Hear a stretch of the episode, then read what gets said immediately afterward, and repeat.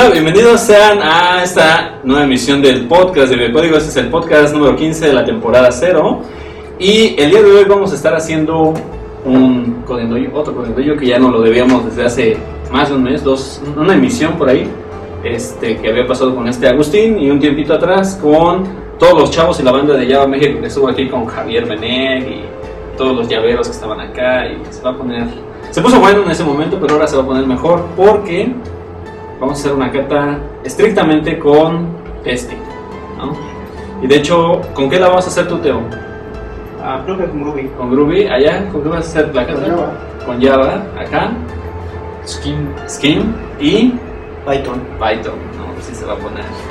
Se va a poner bueno. Pues para los que no nos conocen, Teo, preséntate para la cámara. Allá. Hola, mi nombre, mi nombre es Teo, soy, soy de Alemania, tengo unos 8, años aquí y yo siempre, ya estoy programando desde unos ah, 10 años. Ok, allá. Ah, ¿Qué tal? Mi nombre es Edgar. Mm, Soy software developer desde de los 18, más o menos. Ok. Eh, soy de Cuernavaca y actualmente ando por acá en varias cosas. Ah, desde Cuernavaca. Buena onda. A ver acá. Hola, buenas noches. Mi nombre es Alcides. Eh, bueno, soy desarrollador de software desde hace ya también pues, unos 20 años más o menos. Este, y bueno, este, soy de aquí del Distrito Federal y también pues, trabajo actualmente como desarrollador de Python. ¿Eres de la Legión del Chochos también? Ah, más o menos, un poquito De la cámara, pero De la Legión del Chochos. ¿De llaman Alfredo? este, hola, ¿qué tal? Mi nombre es Alfredo. Este, tengo programando desde el siglo pasado y actualmente programo en, en punto .NET, Sí, este, en Python y en pues todo lo que se deje. Y en lo que no se deje, pues este, le hacemos la lucha. En todo lo que me. Ok chicos, pues salud acá. Digo sobre, sobre la máquina del Salud sea- chicos. Bueno chicos, antes de empezarnos, vamos a platicar una cosa acerca de testing. ¿Alguno de nosotros no conoce testing? ¿Todos conocemos testing? ¿Con qué hacemos testing en, en Groovy, Teo? Con. Como. eh, Extended de, de, de, de Groovy, Test- Groovy Test Case. Groovy Test Case. ¿no? Ajá, y es, de hecho es así como, como JUnit. Ok. ¿En Java con qué hacemos testing? Con Yuyu. Con JUnit. Ok. ¿En Scheme? En Skim, este, en la versión R5 hay un, este, hay un pequeño framework, este, un Skim Request for Implementation, es el número 78 creo, que es el que, que, es el que, este, define el, el framework para pruebas unitarias de Skim. En este, bueno, hay, este, hay otros, hay otros, eh, según el dialecto de Skim, por ejemplo, voy a usar ahorita Racket. Racket trae una biblioteca, un framework de unit testing que se llama Rack Unit. Ok. Este, Chicken Skin tiene su propio este, eh, framework de testing, tiene como tres frameworks de testing. Y Guile también trae su, su framework de, de testing. testing. O sea, sí hay testing en list. Bueno, en Scheme. Sí, sí, en Skim sí hay. Y de hecho, bueno, en Common Lisp también hay este, dos o tres frameworks De, de, de testing. de testing. Bueno, de hecho hay más, pero, pero los, Pero los más conocidos, sí, claro. son, son este 5IM, y que es el que usar a mí en Common Lisp. Y hay, bueno, hay varios. O sea, realmente la dificultad es saber exactamente cuál es la- tu necesidad en ese momento. Este, si quieres usar eh, un enfoque funcional meramente o quieres usar objetos y vas a usar clause, si este, quieres algo más, este, no sé, más rápido y, y sin tanto overhead, pues ahora sí que si, si vas a necesitar hacer composición de funciones. Y es Richo, ¿no? Entonces, este, sí, la verdad sí hay, hay bastante, este, hay, hay bastantes, ¿no? O sea, a mí en particular sí me, pues, tuve que leer algo para poder decir, no, sí, creo que este es el que más me se ajusta a lo que yo quiero. No, sí está bastante extenso, ¿no? Eh, no, Digo, no, acá en Java no tenemos JUnit, ¿no? TSNG y, Es lo que te y digo. ya, bueno, ya, y a lo mejor si le quieres meter EasyMock O Moquito, Pero es, más como sí. pero es más complemento, ¿no? pero basados sí. sobre JUnit y Ah, sí, todos, ¿no? sí. O sea, sí, todos se desprenden de JUnit. Ajá. O sea, la mayoría- bueno, no todos, la mayoría. Sí, la mayoría se desprende de JUnit, pero el hecho pues, es que el Lisp, es- cuando hablamos de Lisp hablamos de muchos dialectos, ¿no? O sea, como Lisp es la base, ¿no? Pero tienes Arc, este, tienes Scheme, tienes Closure, tienes, este, no sé, otros dialectos. Ya. Flavors, Ajá. Y si tienes Sí, algún dialecto. Y luego crees el tuyo, ¿no? si tienes algún dialecto que no tiene su, su, su, este, su librería o su framework de pruebas unitarias, agarras uno de otro lenguaje y, y lo metamorfoseas utilizando Lisp y sus poderes especiales y ya tienes uno No, y sabes qué, incluso, bueno, hay un, hay un libro que se llama Practical Common Lisp de Peter Siebel, que es un como tutorial este ¿Cómo se muy llama? grande de, de Practical Common Practical Common Lisp. de, ¿De quién? De Peter Siebel. Peter. Uno de los ejercicios que trae precisamente es cómo hacer tu propio framework de pruebas unitarias en Common Lisp. Contribuye a la industria. Ok. Eso ya lo había hecho Ken Beck antes, pero no en, pero en Common Lisp. Sí, entonces es precisamente para así como que reforzar la onda de las macros en código. De- de este, Está muy intenso, ¿eh? trae- Porque también Ruby Test Case es JUnit, ¿no? O sea, en Sí. toda la parte que es este Spock y... Ah, es de, es de Apres. Ah, ok, se nos va a poner ahí como dato.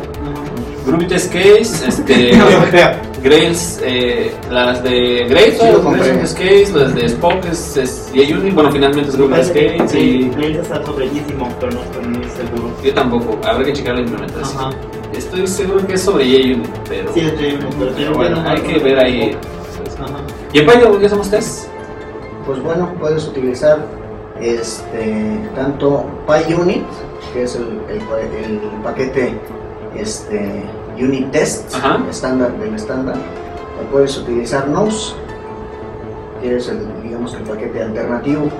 Ok. En este caso vamos a utilizar PyUnit, que Ajá. es el, el estándar para no meternos con dependencias de paquetes externos. Ok. Y viene la pregunta, ¿por qué es importante probar? Bueno, O sea, ¿por qué es importante hacer testing? ok. Es que hay En primer, en primer lugar, porque el testing no es, tan- no es tanto sobre, el- sobre tu código, sino sobre tu comprensión del problema. Si puedes este, definir una prueba que esperas que tu código eventualmente pase, Ok. ¿sí? primero tienes que comprender lo que quieres que haga tu código. Si no lo comprendes, no puede, por, por, este, por extensión automáticamente es imposible que puedas escribir la prueba correspondiente. Ok. Yo creo que la, bueno, las pruebas unitarias tienen diferentes momentos. ¿A qué me refiero? Por ejemplo, si dejando ahorita de lado lo que es TDD, ¿no? Por ejemplo, ¿qué pasa? Tú tienes tu código, lo haces, y le generalmente como que la idea principal es, si mi prueba unitaria es para ver que, que me tiene que mandar la suma de los números y si lo hace. Pero resulta que no es así. Pues eso es como que bueno, lo trivial. Ahora, ¿qué, ¿qué es lo siguiente que debe cubrir tu prueba unitaria? Tiene que hacer fallar tu código. ¿Por qué? Porque tienes que encontrar las debilidades, mandar números, ¿qué pasa si le metes más números? ¿Qué pasa si a lo mejor haces split sobre, sobre la cadena, pero le metes otros caracteres? Lo que tienes que encontrar esas, esas vulnerabilidades que tiene tu código. Que sería como que ir al revés de TDD, ¿no? Que en el TDD vas construyendo toda esa parte para llegar a- hacia el final. Yo creo que esos son los momentos que, que puede tener una prueba unitaria. Y aparte también te, te, ayuda- te ayuda mucho si ya escribiste esa prueba y, des- y de- des- después eh, agregas nuevo, nuevo código, te, te- te- da, confianza que en, en cualquier momento que, que lo vas a romper te, va- te vas a dar rápido cuenta y normalmente son co- co- cosas de media hora, entonces todavía sabes exactamente lo que hiciste. O sea, va seguro a producción, ¿no? Sí, sí, exactamente. Te- también te, te da te da, te da seguridad a, a, aventarte unos, unos, unos del, del demonio, donde, donde, donde casi cambias casi todo. Ah, bueno, Pero sí. que, que, que ojo, eh, ahí también hay un tema con las pruebas unitarias. Una prueba unitaria, como dices tú, mal pensada, mal diseñada, es, es la, puede ser la muerte para, para tu código en producción. Por lo mismo, ¿no? Pues, ya va aprobada. ¿Pero qué crees? No, o sea, no Pero como tal, probaste mal, ¿no? Exacto, o sea, sí corrió, pero Sí. pues, ¿cómo te O sea, no probaste lo que O sea, tenías que probar. Finalmente no, tú- no consideraste los Sí, suficientes exacto. casos de prueba o Sí, te fuiste más por el lado trivial. Finalmente tu prueba este, expresa el entendimiento que tienes del, pro- del problema en un momento dado. Si tu, mo- si tu conocimiento es demasiado limitado, también, este, pues, obviamente tu implementación también va a mostrar esas limitaciones, ¿no? va a ser Sí, un reflejo de Y aparte es como, por ejemplo, hay, hay quienes en, eh, en un test le meten 5 acers, ¿no? Así como, pues, ¿de qué tanto te ayudó? O sea, en teoría se supone que es un hacer por test. Si le metes 5 acers, pues padre, compadre. claro. No soy nada de eso. Pero sí, como, como decían, una, una, una, una prueba como tal no, no, no, te, no, no te garantiza que no, que no haya errores. Solo, solo te, te ayuda para, para, para ver que, que no hay ¿Qué escenarios que no, que no hay esos, esos errores que lo Y luego aparte, ¿no? Viene el otro tema, que por ejemplo, si una prueba no te garantiza que, tu código tiene esos errores, ¿no? Sino también la parte de cobertura de código, ¿no? ¿Qué tanto de tu código estás probando? ¿No? Porque a lo mejor puedes hacer pruebas muy puntuales del Happy Path, ¿no? O sea, de que funciona correctamente y no truena, ¿no? Y pues nunca probaste el, ay, si le ponen números en vez de letras o letras en vez de números, y, ¿no? Sí, como de- decíamos alguna vez este, platicando con Alfredo hace tiempo de que a veces se nos olvida que también tenemos que probar la parte que no debe hacer el código. o sea, nos vamos por lo que, lo que hace, ¿no? Pero digamos el lado este, de lo que hace, ¿no? Pero a veces nos olvida lo que no debe hacer, ¿no? Y a veces nos van ahí. Yo, yo creo que ahí, en ese tema, gran parte del problema es que si a lo mejor tú trabajas con un equipo funcional, el funcional no te dice, y uno tampoco pregunta porque le dices, no, pues es más chamba, güey. Mejor ya después que salga la bronca, pues ya prendo ese colchoncito. Y muchas veces también es eso, ¿no? O sea, nosotros sabemos qué tiene que hacer, pero no sabemos qué no tiene que hacer. Dices, Y al final de cuentas es parte también de la solución. O sea, sí, sí. tiene que hacer A, B y C, pero ¿qué crees, compadre? No puede hacer D, E y F. O sea, no tiene que ser ninguna de las demás, ¿no? O sea, solamente A, B y C. Sí, sí, sí. Entonces muchas veces como, oye, y es Tienes la- otra QA, ¿no? Y el departamento de mamitas de estómago. Ah, Entonces, este, a ver, los salvadores del proyecto de Cuba. sí, a ver, de, métele mano, ¿no? Yo conozco gente que es muy buena para tronar cosas, o sea, y sí, a veces. Y de hecho, eso estuvo también de moda este, en, en algunas startups donde tenían un, proyu- un, pro- un- un proyecto, un producto, y lo querían este, precisamente evaluar y todo, y obtener retroalimentación. Y va un poquito más allá también de la parte de experiencia de usuario, ¿no? O sea, ya hablando de productos comerciales, en donde pues tú le decías a alguien, oye, pues prueba mi software, ¿no? Y pues ya la interfaz que tú le debías de ofrecer te- tenía que ser intuitiva y pues ya de repente el usuario hacía cosas que no debía de hacer, ¿no? O sea, también va por ahí, ¿no? Pero esta es como una, ya, ya es una mezcla de UX con pruebas, con la experiencia del usuario y, y ya, es, ya, es todo, ya, ya- es todo un stack, ¿no? Pero sí, es, es importante lo que comenta Teo, de decir, bueno, sabes dónde tronó, ¿no? Y sabes eh, exactamente dónde está el error y te vas puntualmente a eso, ¿no? O sea, y no le andas este, buscando en otros lados, ¿no? Otra cosa que que yo considero que es, que es bien importante es que te ayuda a ti como desarrollador a focalizar muy bien tus requerimientos y a saber cuándo ya terminaste tu chamba y cuándo todavía te falta. Porque nosotros muchas veces como desarrolladores a veces nos enfrascamos en unas batallas ahí este, tratando de optimizar tal ciclo y demás cuando, brother, tu requerimiento es este. O sea, entonces no- nos ayuda mucho, a mí en lo personal, me ha ayudado muchísimo a, no divagar tanto, a focalizar mis esfuerzos y mi chamba exactamente en que mi, código pase esa prueba. Eh, me ayuda mucho a, mapear mis requerimientos, mi tarea, mi chamba como desarrollador. Me ayuda mucho, la paso a pruebas unitarias o bueno, trato de mapear mis pruebas a los requerimientos que tengo como desarrollador. Y en el momento en que pasan mis pruebas, yo ya sé que mi requerimiento ya está cumplido. Y que yo, pues, mi asignación o mi chamba del día o de la semana, pues, ya la acabé, ¿no? En ese momento pues, ya puedo este, planear ya el, el release. Y sabes qué, usuario, ya está lo que me pediste. Ya. Como tú me lo pediste que tenía que hacer esto, pues ya está. Ahí está. De hecho, este, ahí, ahí se desprenden dos cosas, ¿no? Se desprende la parte del TDD y la parte del BDD, ¿no? O sea, se desprende la parte de, de hacer pruebas primero y ya después hacer implementación. Shalala. Pero también se desprende la parte de la que comentas precisamente de si la aplicación hace, bueno, más bien no hace, sino se comporta como se debe de comportar, ¿no? Y, y también ahí hay cosas bien interesantes de examinar. Y ahorita que dijiste eso, me vino a la mente una, una imagen que vi hace poquito. Ah, aquí está. Échaselas. Está buena. El cliente lo ha subido a producción sin avisar y sin probar. Y funciona. No, no, digo, eso no tiene que pasar, ¿no? Pero, Sí, claro. pero sí es una garantía. Ese, ese es un, de verdad, ese sí es un epic win así. De, de- o sea, el cliente le dan el poder de subir a producción y, y de repente sube cualquier cosa No, sin probar. Sí, porque de hecho ahí viene, este, viene, se desprenden otros conceptos, como es el continuous de- delivery, Ah, continuous delivery. que sería absolutamente impensable. Continuous integration, Sí, antes de continuous delivery. Sí. Claro, primero debes de tener continuous integration, pero antes la, la precondición de todo eso es tener pruebas. Si no, si no la tienes, ¿cómo puedes pensar en estar subiendo a producción cada dos horas? Cada Pero- pero 30 aparte- minutos, no es posible. Aparte hay algo muy importante, porque al final de cuentas, o sea, la prueba unitaria como tal es solo una parte de ese proceso, Claro. ¿no? O sea, por ejemplo, ya hablamos de Continuous Integration, Continuous Delivery, pero ¿qué pasa? O sea, ahorita si lo, lo estamos focalizando a, a la experiencia única del developer, ¿no? Pero ¿qué, qué pasa con el, con el equipo de developers? ¿Qué pasa cuando tienes no solamente pues, tu equipo aquí, sino en mi caso, yo comparto trabajo con gente de la India? Entonces, el tema de las pruebas sanitarias no es nada más de pues, hago una prueba sanitaria y si jaló y todo y corona del normal. Tienes que definir, ya cuando son equipos, de 2, 3 o 100, como sea, tienes que definir bien tu proceso. Porque al final cuentas una prueba sanitaria sanitaria, si en tu proceso de pruebas sanitarias, ¿a qué me refiero?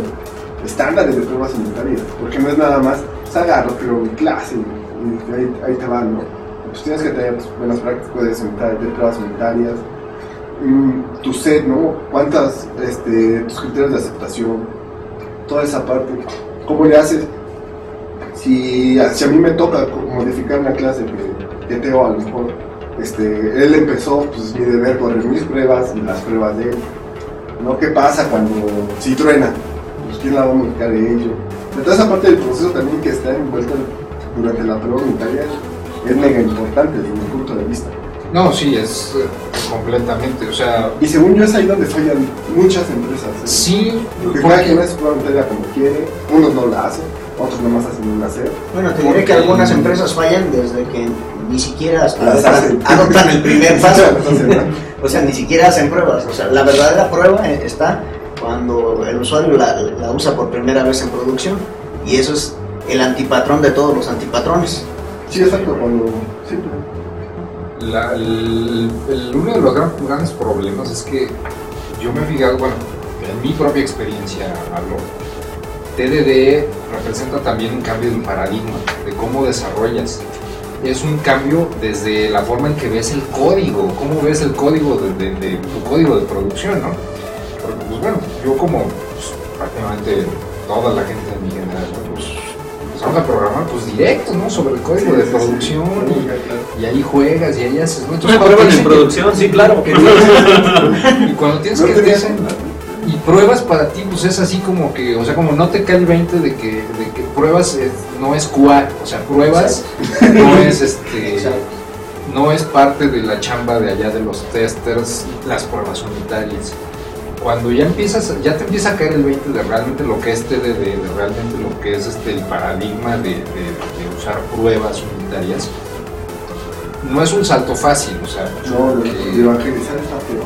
y, y uno mismo, digo yo, yo, yo te hablo de mi experiencia, híjole, yo, yo me costó mucho trabajo, me costó mucho trabajo empezar a, a cambiar, digamos, esa forma de, de- de pensar y de estructurar las cosas y de ver el código, hasta el punto en que, pues bueno, ya cuando te empieza a caer el 20, ya empieza a decir, oye, ¿cómo fue que pude programar sin pruebas todos estos años? No manches, creo que me pasé, cabrón, o sea. Yo, yo creo que ahí el tema de la evangelización también es- está complicado porque es, si, ha- si les ha tocado hacer un paper review del código de otra persona, ah, si le, o sea, sugerirle un cambio a su código es, Ah, qué sí, te pasa, Pero o esa sea, es una- ¿tú quién eres para es una cuestión- un código. Que Cultural. cultural. Es un tema Es cultural. un tema pero también eh, eh, creo que es algo este, a lo que Kent Beck ha hecho referencia en múltiples ocasiones y creo que no se ha hecho suficiente este, hincapié en el tema y es en que los, este, los programadores tenemos una tendencia prácticamente natural este, a, pro- a ver nuestro código como nuestros hijos. y lo proteges. No, no, no, ¿qué te pasa? Pues, si mi hijo, pues, mi hijo no hace cosas malas, mi- tú no lo comprendes. eh, Niño, hijo es demasiado inteligente para que tú lo entiendas. Este es un auténtico Edgar López. Eh, exacto, así tal cual. Pero sí, fíjate que respecto a eso, ah, hace poco un, un blogger escribió que, que era un punto de vista muy tonto, ¿no? Pensar que es tu código. Porque Sí, al es que menos, es o sea, tu yo, en todo este tiempo que ya profesionalmente he estado desarrollando, si he hecho una aplicación de cero a, a fin, es mucho. Generalmente me ha tocado llegar con código que ya está. Y lo dejo y te toca, terminas, no sé, un requerimiento y se lo dejas a otra persona. Entonces no es tu código ni por mucho, o sea, ni, ni es tu código, tu hijo, ni es tu obra de arte, ni tu poema épico, ¿no? son inercias. Sí, sí, sí, Finalmente, entonces- y sí tienes razón. hace no mucho era todavía bastante común que un programador llegara a una empresa y ya sea que heredara un módulo o que él lo Ah, comenzara. sí, sí, los owners de... Y durante toda su trayectoria en, la- en esa empresa, él era el dueño de eso. Nadie más lo podía tocar. En primera, porque era políticamente incorrecto, de si, de si no era tu código, tú no lo podías tocar. Y en segunda, porque nadie más lo entendía. Y como obviamente tampoco había pruebas, pues No. es que a ver quién se echa el boleto. Porque Ajá, tú lo rompes, ahora el dueño eres tú y tú eres el responsable. Sí, sí, sí, eso me, me- a mí me tocó verlo en una empresa de comunicación de grande aquí en México. Incluso yo le decía al cuate, oye compadre, pues, ¿por qué no documentas? ¿Está bien tú eres el owner? Y me decía, no, porque si documento me van a correr. Sí, Bueno, clásico.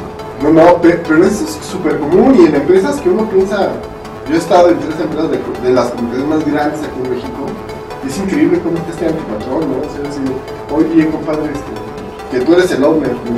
Que tú eres el owner. Yo creo no, que- si no es así como de, ¿no? Es como oficina gobierno, ¿eh? Yo creo que eso tiene mucho que ver con, precisamente con lo que estamos haciendo ahorita.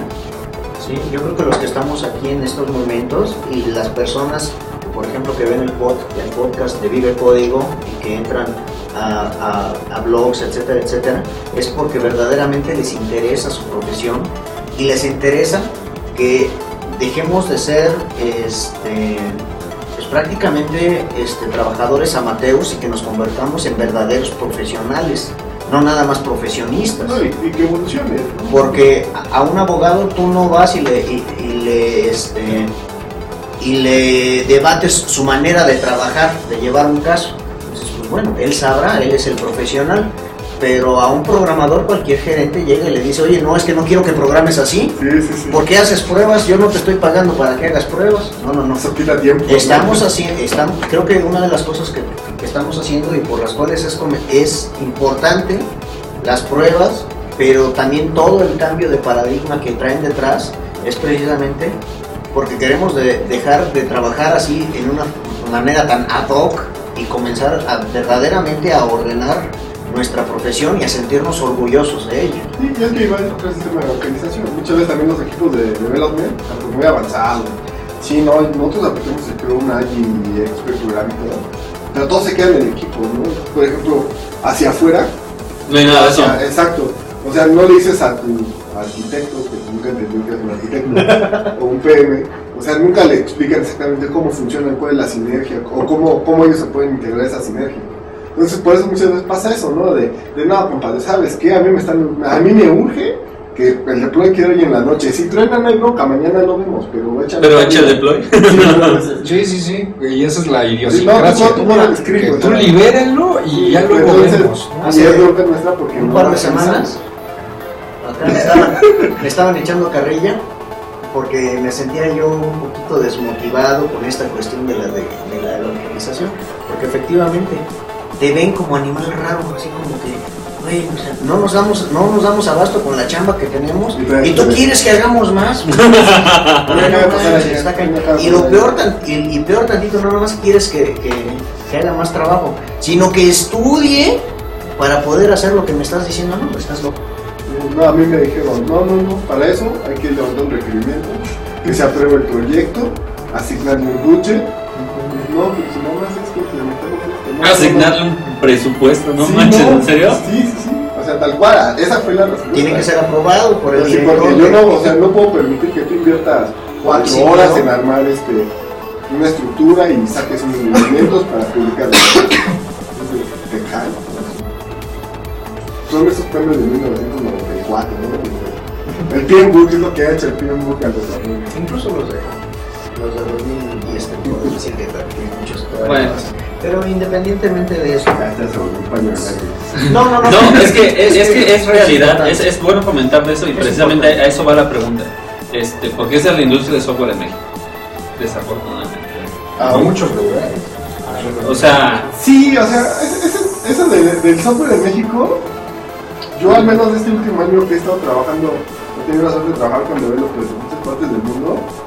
Sí. No, eh, o sea, es la entonces, industria, es sí, la industria o sea, de, es la industria de software. A mí me tocó trabajar con un, en, en lo que fue diciembre, con un chino, un hindú y un cuate de Nueva Zelanda. Y es están lo mismo, igual. O sea, es- Parece o chiste sea, es- es- sí, exacto, sí. Así le decían el, el proyecto Polo Polo. Pero entonces, es más que nada que hay de ver, o sea, vayamos, no es, la, no es por países, es por niveles de Es la industria de software. O sea, hay Entonces, niveles de developers, hay developers que sí están, o sea, como dices tú, sencillamente van un poquito más allá de lo que, de lo que les toca. Hay otros que no.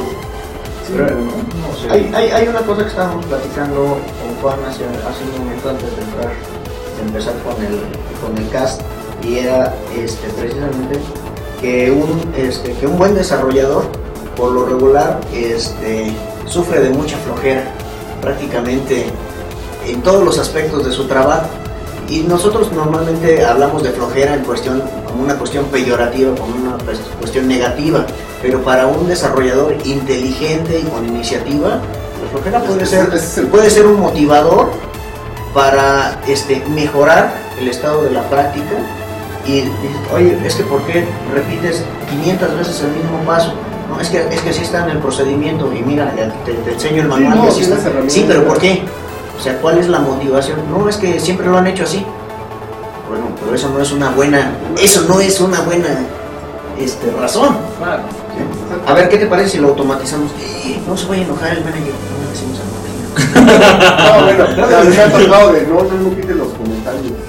Hice un comentario del 2003, y se Es, es, es un comentario legendario. Es el, el clásico comentario que dice, "Y igual hay más uno y abajo dice incrementar y. Es que bueno, ahí viene otro tema, ¿no? Lo de lo que Marika ha dicho, ¿no? De, trata de escribir tu código como si escribieras una novela, nombra, o sea, haz, nombra tus funciones, tus variables, de manera que no necesites escribir un comentario. O sea, el comentario llévalo a quizá tu última opción, pero trata de escribir tu código lo más descriptivo posible. Es una. Y, y- y es la, la más complicada de todas, ¿no? Pero a mí sí me toca decir, bar 1, bar 2, bar 3, bar 4. Perdón, no, perdón, perdón. No, pero aparte lo ponen en, los, en, en el, en el Java Docs, entonces dice, hermano, eso tiene... El paso no, ese es el resultado. de- Ah, sí, lo documentan, o sea, No, no, o sea, ordenados los chicos, sí, documentan no. que es bar uno. Sí, Claro. va uno, ¿no? Número de contrato. Puta, güey. ¿Y por qué no le pusiste número de Sí, contratos? güey, nos hubiéramos hablado un chingo de, de espacio. Sí, No. sí. No, no manches, está, está muy cañón. Ah, eso. y bueno, como, como último, a lo, lo que también, lo que también te, te, te ayuda a la prueba es a- hacer, hacer un diseño simple.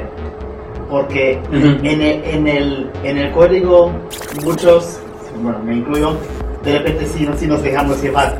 Pero si también tu prueba, tu, tu prueba va a empezar a ser complicada. Eso, ya- eso, eso yo por lo menos ya no lo aguanto. Entonces voy a, voy a simplificar mi código para que por lo menos mi prueba sea simple. No, Por lo menos con el Finbooks, hermano. ¿no? O Sí. sea, no, no, Una de las, de las cosas que te ayudan mucho cuando estás aprendiendo a utilizar TDD es este, que empiezas a ver el tiempo que pasa entre, entre cambio de color. O sea, entre que tienes un rojo y el, y, y el siguiente verde y que vuelves a tener el siguiente rojo. Porque ya cuando ves que para pasar de un rojo a un verde escribes 25 líneas de código y este, mueves cosas del lugar, cambias de nombre a las variables y todo, lle- llega el momento en que dices, a ver, momento, control Z, a ver, ¿cuál es, el, ¿cuál es el siguiente paso más pequeño que puedo dar que me ayude a avanzar en resolver el problema, pero que no tenga que pasar Cantinflas en el código. que no tenga que pasar cinco, cinco minutos para el siguiente verde. Sí. Así de fácil. Y es- Y eso, y eso es una cuestión muy simple, porque como dice Teo, es muy fácil dejarte llevar por el código y dices, no, es que ya casi lo resuelvo, es que ¿para qué escribo la prueba si ya tengo el, el- el algoritmo, ya lo tengo aquí en la punta sí, de la sí, lengua? sí. ¿no? Y ya después de 25 minutos de pelear con ese código que tienes en la punta de la lengua, ya dices, "Ni modo, control Z, a ver, el siguiente, ¿cuál es la siguiente prueba?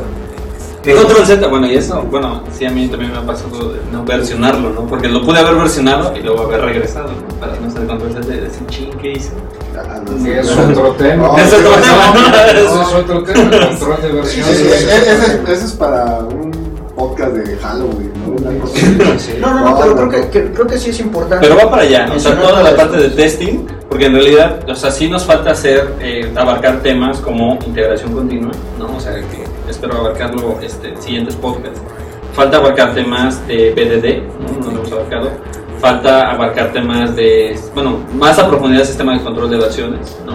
O sea, de, y de algunas otras prácticas como continuous delivery, ¿no? por ejemplo. Ya empezamos a hablar de artesanía de software, lo hicimos en la sesión pasada, y ahí se- desprende un poco la parte de responsabilidad y qué es lo que tiene que hacer. Y a partir de ya se desprenden todas las técnicas, métodos, metodologías y todo lo que ustedes quieran, ¿no? Pero lo primero era aclarar la parte de artesanía de software. Creo que esa era la, la parte importante, ¿no? Pero sí faltan todavía muchos temas, un buen de temas. Y, y son los que hacen al profesional de software. Pues tenemos podcast para. Sí, son los que hacen al, al profesional de software. Mientras Juan aguanten, nos sigan viendo.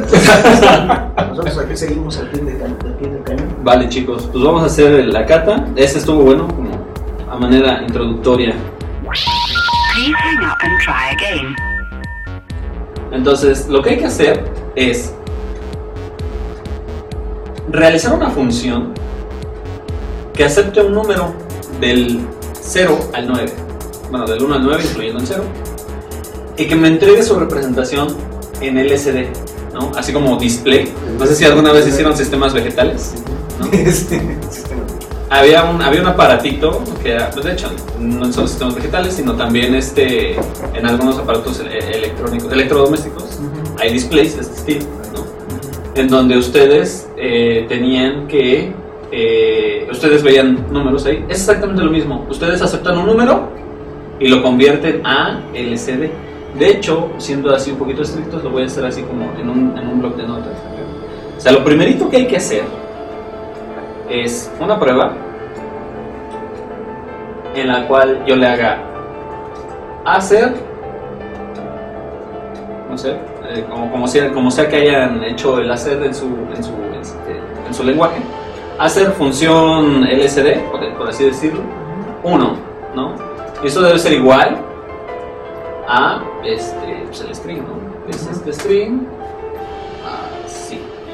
O sea, en, en la, en, en- en la salida a la consola se ve exactamente esto. ¿no? Digo, No, primero los pri- eh, el primero que es el más sencillo. O sea, este primerito, digamos que es el, el- el más sencillito de hacer. Ajá. Y este, pues ya implica el siguiente grado de dificultad. ¿no? O sea, sería empezar con este. ¿no? Que tú puedas meterle cualquier número del 0 al 9, ¿no? Y que te entregue aquí su representación en. Es Pero lo, prim- lo primero que tienen que hacer es la prueba que valide eso, ¿no? O sea, primero deberías de hacer tú un hacer de una función que todavía no defines, ¿no? Y debe ser igual a ese desplegado. ¿Sale? Chicos, pues adelante, les voy a traer otra cerveza porque creo que la primera ya se consumió. ¿sí? La otra fuente, que digamos que es mucho más compacta, pero es un poquito más difícil de implementar, solo usa tres líneas por dígito y sigue teniendo la, eh, un ancho de, este, de tres caracteres. Pero la cata este, funciona exactamente igual independientemente de la fuente que decida implementar.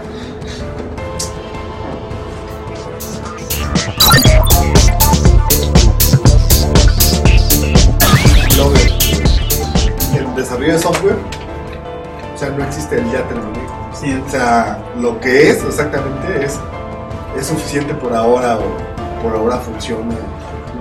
Y eso es justamente Exacto, o sea, lo que mencionaba el Siles hace rato. o tienes un TDD o al menos han hecho un TDD que no se pueda seguir. Pero ahora, todas tus, tus, tus pruebas este, pasan, sí. refactorizan. Exacto, eso es lo que voy. O sea, siempre hay un refactor. Sí, Red o sea, lo que hiciste fue crear todos los strings, ¿no? ¿Qué pasó? Red, green, refactor. ¿Cuál es el siguiente? Pues, que ahora te identifique y te lo cree dinámicamente. ¿sí? Que, a lo mejor ta- que también nosotros a lo mejor es en lo que estamos, ¿no? Cómo generarlo dinámicamente. Porque la cuestión es, este, Que te represente el mundo. hiciste lo mínimo que necesitabas para, este, para cubrir con tu requerimiento actual. La cuestión es si tu código está en el mejor, este, en la mejor forma posible para cubrir con ese, este, para seguir cu- cubriendo con ese requerimiento, sin agregarle más, sin quitarle más, simple y sencillamente está en la mejor forma posible para seguir cumpliendo con esa, con ese requerimiento. Si no es así, pues entonces pues, puedes aprovechar que tienes tus pruebas y refactorizar. Es que, ¿Sabes que Yo me acuerdo que esto lo hacían en electrónica con tablas. Y es así como lo voy a hacer. Porque como tal, yo no encuentro un algoritmo para displays así. Yo lo que hacía era tenía una tabla de verdad, por ejemplo, bueno, estoy haciendo tablas de verdad para los dos, pero la tabla más sencilla es para los pequeñitos, porque son exactamente igual a los displays. Entonces lo que yo tenía en sistemas vegetales era este un, un, un byte, ¿no? Con 8 o- con los 8 bits. Uno lo dejaba afuera, creo que era para el punto, ¿no? Y los otros 7 los utilizaba para formar este el display. Entonces, lo que yo hacía era este primero lo programé en GAL y luego en PIC. Y en la GAL lo que hacías era metías, este, le dabas como una entrada y te daba la salida del, del otro lado de la, este, del circuito. Y de hecho creo que, creo que eran dos GALs porque eran de, de, cuatro, de cuatro bits cada uno. Entonces, es la manera en la que voy a resolver los dos. O sea, no, no, no encuentro un algoritmo como tal. También tengo así la idea de más o menos para poner con un montón de booleanos. Ajá. Pues yo lo único que, bueno, lo que estoy implementando es algo muy parecido, pero lo que estoy haciendo es eh, igual si prendido o apagado. O sea, al final de cuentas hay como nada más, eh, son me parece, siete formas de escribir una línea. Entonces lo único que tienes que definir es cómo se forma cada número ¿Sí? y ensamblarla. Sí. Eso es De hecho ahorita es como, así es como lo tengo. Tengo un Y ahora tengo de nuevo el problema que tuviste al principio de, de, de tabs y algo por el estilo que no, no, no es. Ah, Mm. sí, ya. Sí, yo, yo también ahorita lo tuve. Bueno, mi problema era el salto de línea al final. Era un salto de línea al Ujú. último. Este, pero ahorita igual lo resuelvo. ¿no? Pero sí. O sea, porque veía un 8 y sacaba el 8 y me decía que ese 8 no era igual al otro 8 que tenía. Y decía, pero ¿por qué? no Pero era por un salto de línea que no aplicaba bien. Sí. diagon- diagonal en el cálculo. A, a- mí me parece muy, muy, muy, muy bien lo que hizo Teo. O sea, finalmente aplicar el, el principio de do the simplest thing that could possibly work. De hecho, de hecho. Digo, no te vaya a pasar como a Dilbert, ¿no? ¿Eh? Que fue a hacer una entrevista de trabajo. Este, dice el, el que lo estaba entrevistando. Dice, pues mira, este es el problema de ingeniería más difícil que nos hemos, con el que nos hemos encontrado hasta la fecha. A ver, échale un ojo y dame tu opinión. Y ya lo ve Gilbert y dice, no veo cuál es el, cuál es el problema. Simplemente dupliquen el área, del- el, el área del ventilador este, y, aju- y ajusten las este, y ajusten las, las tensiones de entrada. Lo ve el cuate este. Ok, perfecto. Este, si tenemos otro problema, te volvemos a hablar para otra entrevista. Hay, hay uno también de. De donde agarra el, el gerente y manda un memo. Todas las- todos aquellos developers que, que por el momento su trabajo no sea requerido o indispensable para la empresa, se pueden retirar para ver lo del huracán Katrina, ¿no? Sus casas y salen un chingo, ¿no? Pero está desde la ventana el gerente apuntando nombres. Según que te va a ser el despido más fácil de la historia. no, no, no, es que está cabrón. O sea, a mí me tocó una revisión de código con un cuate de. de- El güey se las daba de. de aquí, la, aquí la galleta soy yo. Si me decías, oye, güey, mira, es que mira. El, el fácil, ¿no? El del null. De la validación del null. Digo, no, mira, aquí lo. Literal, hacia el tercer comentario que le hice, me hizo. "Va". Así de, yo no vengo a que tú me digas, yo te voy a decir cuáles son los problemas. Pero chale. Chale, bien por ti, ¿no? Sí es. Digo, o sea, el tema cultural. Es que fíjate, hay, un problema muy, hay, hay un problema muy grande que, que Jerry Weinberg lo ha, este, este, lo ha abordado muchas veces en sus libros. Y es que verdaderamente la educación universitaria o bachillerato o lo que tú quieras sobre ciencias de la computación te sirve a ti para maldita sea la cosa para aprender a programar como Dios manda. O sea, en la escuela puedes aprender un ajá. sintaxis de un lenguaje o puedes aprender algunos algoritmos muy útiles, pero no pero en, en- en la facultad es muy raro el que aprende a programar. Normalmente el que aprende a programar lo hace por su cuenta. Porque por ejemplo, pues, en la escuela ¿qué es lo que haces? Este, pues, este, juntas código de aquí y de allá con tus compañeros, te quemas las pestañas tres días antes de, de- de fin de semestre para entregar tu, tu disquete y tu montón de listados, ¿no? Y dices, pues al cabo que el maestro ni los va a revisar, ¿no? Sí, lo recuerdo. Y la copiadera de, de- de código para arriba y para abajo. Nada más cámbiale a la variable. Y cuando sales al, cuando sales al mercado de trabajo, sal- sales pensando de que así es la cosa. Sí. De que la cosa es echar, e- echar desmadre este seis meses y las y la última semana quemarte las que- pestañas. Pero es que también, no sé, digo, yo la verdad, Copiar código de aquí y de allá. Y que pues, al fin y al cabo el gerente no va a revisar el código. es que también, por ejemplo, a el usuario no lo va a El ver. usuario no lo va a ver. es que hay un tema ahí que, que yo también veo es, la neta, si tu onda, tu onda es querer ser developer, güey, no vayas a la uni. Y luego hay otra O sea, vas a perder dos años o cuatro años, Cuatro, cuatro. cuatro años, de, o sea, en, en la uni, mejor, no sé, güey, métete, certifícate en tecnologías que después no te sirven, ¿no? Y luego Pero hay, ya le ganaste más tiempo. hay otra cuestión. No, que muchos- A mí me ha tocado, perdón, perdón Teo, Ajá. perdón, este, a mí me ha tocado este, encontrarme con que muchos de mis compañeros en las empresas en las que he estado programan no porque les guste programar, sino porque esa fue Ah, la primera chamba que encontraron y de ahí se siguieron. Desesperan eso. Pero dicen, pero muchos me han dicho a mí, dicen, a mí lo que me gustaba era la electrónica, pero para encontrar trabajo de eso, pues está cabrón. A mí lo que me gusta, muchos, sobre todo los que llegan a gerentes, dicen, a mí me caga programar. A mí, pues me gusta, pues si acaso la base de datos. Y ya. ¿No? Dices, ¿qué chico estás haciendo? De, de, de- de- de programador. ¿No? Es que, pues sí, digo, a mí me, me desespera cuando salen con sus ondas de, de ya de mientras o de siguen de developer, ¿no? Ah, No, yo ya soy arquitecto, dices. Sí. No güey, pero. Tu casa, yo A mí me pusieron a hacer... Güey, Tu casa. en la neta, yo la veo así, o sea, puestos o posiciones que yo hoy, hoy en la actualidad veo ya que no le, no le encuentro una funcionalidad al arquitecto y a los güeyes que andan con el PMBOK, ¿no? O sea, a los PMs, a los PMs, PMs, PMs.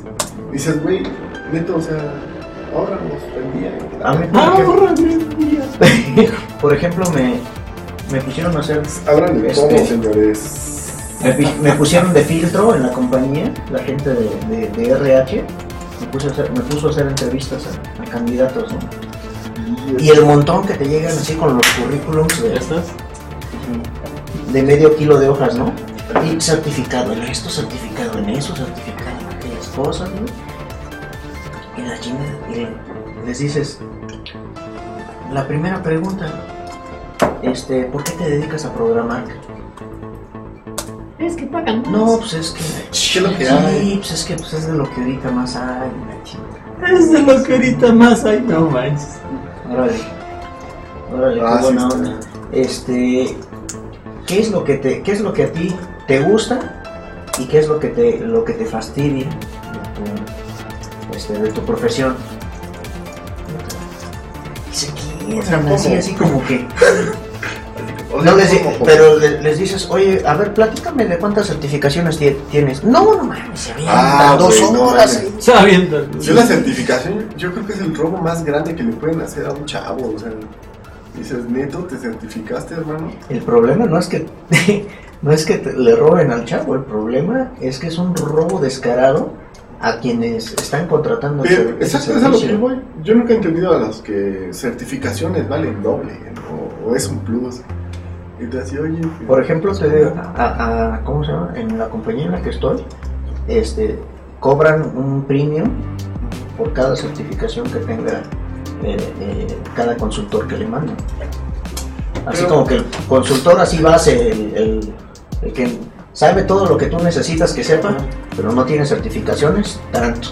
Y por cada, cer- por cada certificación que tenga este güey, te, te voy a cobrar un Pero premium del el- 10%, del fíjate, 7%. el- De hecho, por ahí hubo un meme de, del tema de las certificaciones donde decía, ¿cómo ve un cuate de recursos humanos un currículum? Y así venía certificación en madre y media, ¿no? En patito. Y así le ponían plus, plus, plus, plus. Dice, ¿cómo debe de ver un güey de IT un currículum? Pues, certificación en Java, ¿no? No mames, pues, O sea, un güey que se gastó 20 mil baros en su certificación en Java. ¿cómo va a querer resolver cualquier pedo que tenga? Con Java, güey, porque se gastó 20 mil baros. o sea, no mames. ¿Estás de acuerdo? O sea, en vez de ir, ah, güey, no, esto, puedo buscar esto, puedo buscar esto, a lo mejor esto es con esto. Ese es el tema. Y aparte, por ejemplo, al menos con Java, la certificación es sobre la versión. O sea, es, no sé, un güey que se gastó 20 mil baros por su certificación en Java 1.4.2. Pues, ¿qué crees, güey? Que a los seis meses que sacaron del 1.5, pues mamaste, compadre. O sea, buenas noches, ¿no? Y así hay, y hay muchos güeyes que están certificados del Java 1.4, del Java 1.5, entonces... Sí, no, yo sí, eso no. Eso es algo a lo que yo nunca le entraría. Ahí es donde yo creo que sí te ayuda tener una parte de educación formal. Ah, O sea, tener este. Pues dices, decir, mira, güey, o sea, yo no tengo entrenamiento, yo tengo una educación universitaria, cara. exacto. O sea, que a lo mejor no me, no me va a servir exactamente para este. No sé, puta, álgebra lineal a lo mejor no me, no me sirvió para este. para este, programar el sistema de nóminas que estoy haciendo, ¿no? Sin embargo, creo que sí la formación bien llevada te puede ser de bastante ayuda. Por eso en alguna ocasión decía, ¿no? Exactamente a qué te quieres dedicar. Porque había ahí un, un tema de, güey, ¿a qué me dedico? O sea, como, ¿cuál es mi siguiente paso? ¿Me certifico o estudio una maestría? Porque, güey, también me ha tocado, a mí me tocó ver un güey con doctorado que llegó a pedir chamba de developer, no sé cómo. Y así de que, en ese entonces yo, pues, como apenas estaba aprendiendo a entrevistar, entonces decía, a ver, güey, este, pues, este es un- es una pieza de código, este, descríbeme qué es lo que hacen, ¿no? Así es lo que dije, este, pues ahorita vengo, me regresé como a los 15 minutos. Estaba en la hoja, güey, el güey se había ido. Ah, ¿se fue? Sí, se fue. Entonces, pero es lo mismo, o sea, o sea, ¿qué es lo que vas a hacer, no? O sea, pues que sí, igual con doctorado. No, mira, Claro, de o hecho, sea, Que para ser developer sí estoy de acuerdo que no necesitas ir a la universidad. O sea, nuestra carrera, hay carreras que sí te requieren, güey, vas al doctor, sí, no mames. Ah, sí, No claro. vas a ir a un médico que no fue a la universidad. Que ojo, ese es otro. O, un sí. abogado, güey.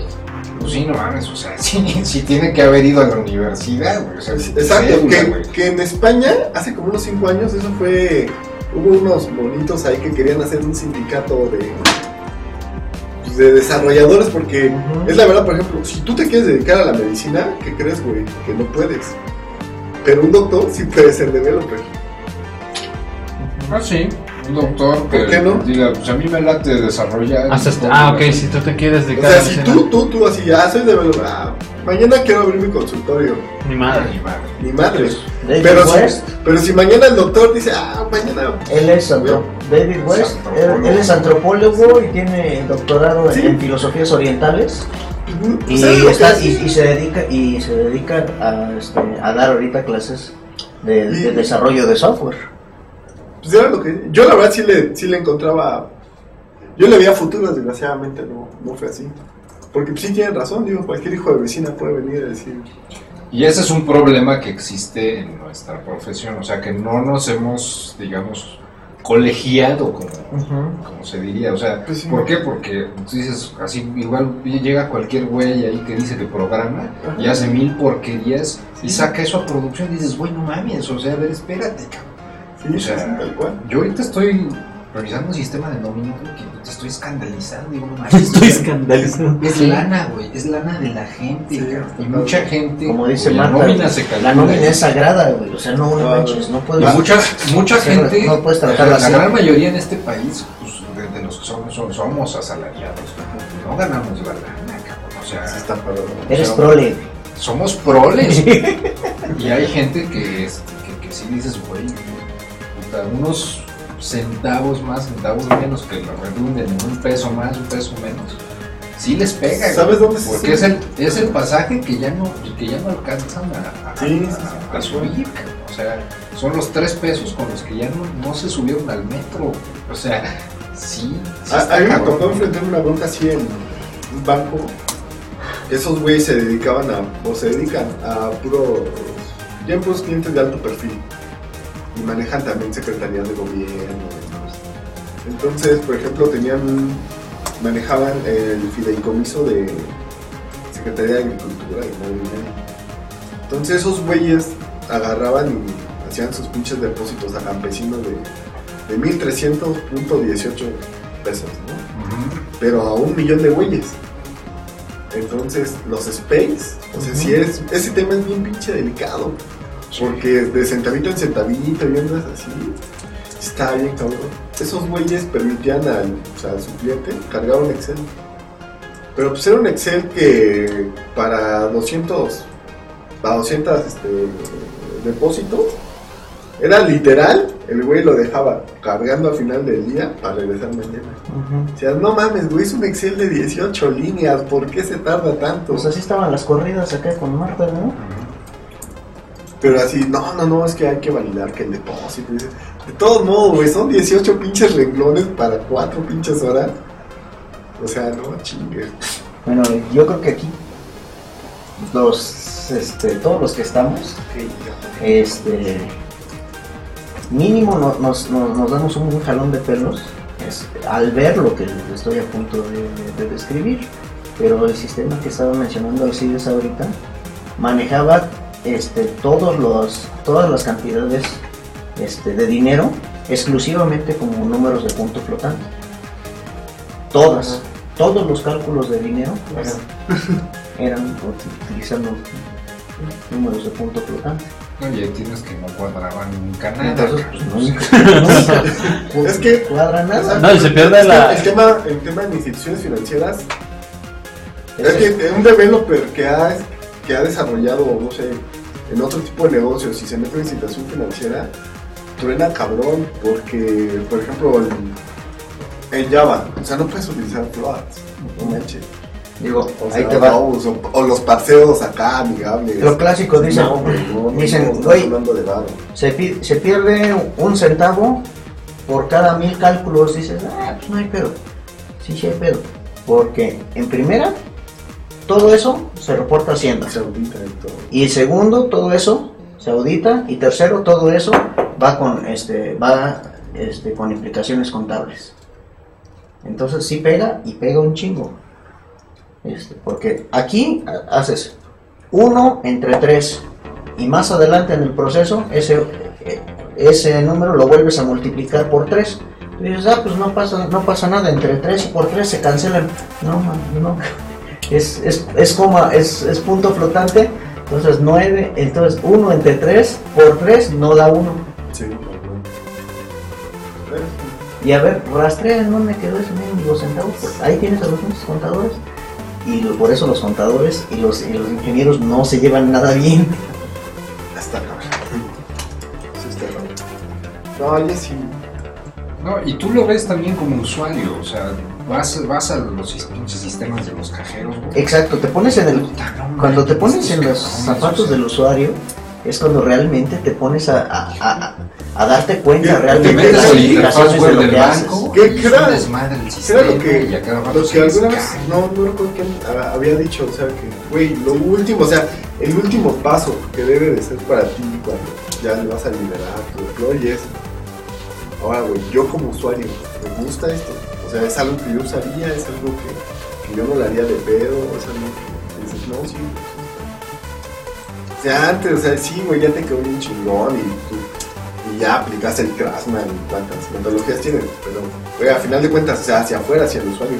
Porque al usuario le vale madre si tienes tu código inventado o no, si, hiciste pruebas sanitarias o no. Al usuario no vale lo que es. Mira, por ejemplo, una de las cosas importantes de, de- de- ahorita que mencionas eso, de utilizar este, pruebas unitarias, es que te vuelves tanto este, el desarrollador de un framework o de una librería o de un, lo que tú quieras, y al mismo tiempo te vuelves el usuario de esa, de ese mismo framework.